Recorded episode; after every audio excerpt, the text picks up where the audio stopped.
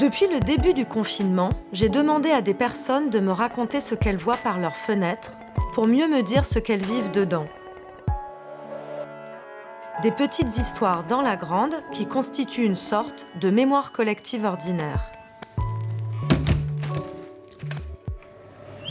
Bonjour, je suis Céline, française euh, expatriée en Uruguay à Montevideo. Je suis mariée euh, avec Ézéchiel, un Argentin qui a vécu de très nombreuses années en France. Nous sommes confinés euh, depuis la mi-mars dans notre maison, qui est une grande maison pleine d'escaliers, euh, où on a l'opportunité de pouvoir changer d'ambiance si on le souhaite. On a un grand jardin aussi à l'arrière, hein, qui ne se devine pas du tout côté rue.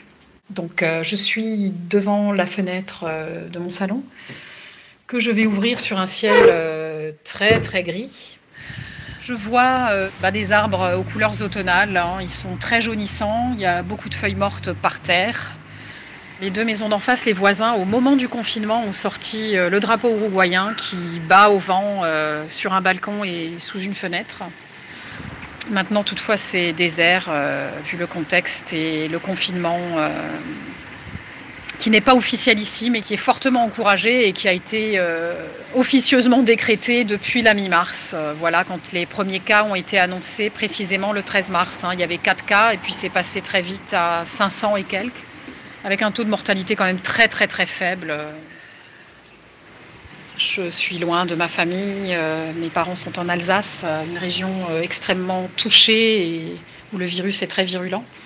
Je souffre d'être loin d'eux, euh, tout en sachant que je suis beaucoup plus en sécurité ici, parce qu'on est dans des conditions de confinement plutôt idéales, euh, plutôt très chanceuses. Et puis tout d'un coup, cette bulle euh, a explosé en mille miettes la semaine dernière, le soir où j'ai trouvé le message écrit d'une amie de Belleville m'annonçant le décès par Covid-19 à l'hôpital Tenon de Paris de mon très cher et grand ami euh, Claude Howe, euh, de son nom de, guerrier.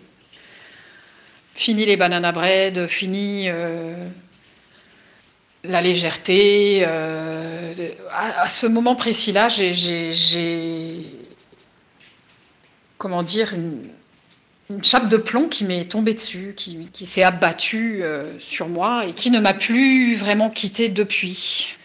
Howe n'a pas pu être euh, mis en réanimation. On a pris la décision à l'hôpital de ne pas le mettre en réanimation, ce qui me quelque part me révolte, même si je pense que les médecins ont pris la meilleure décision possible euh, avec les moyens dont ils disposaient. Mais ça me donne un, ça accentue mon sentiment d'injustice, de, de, perte, de,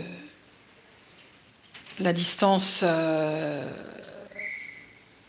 l'éloignement c'est quelque chose de, très, je sais pas, j'ai un peu du mal à en parler là. J'ai beaucoup pleuré ces derniers jours.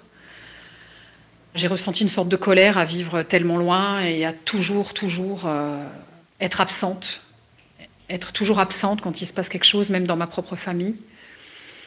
Et, c'est très angoissant, hein, c'est très très angoissant. S'il arrive quelque chose à mes parents, je ne pourrai pas être présente. Ça sera euh, une blessure supplémentaire, mais pour l'instant, ils vont bien, euh, Dieu merci. Hmm. En fait, la suite est un, est un grand blanc. Là, je suis à la fenêtre et je vois un jeune homme qui passe avec un masque, comme une personne sur deux. Sinon, tout semble presque normal ici.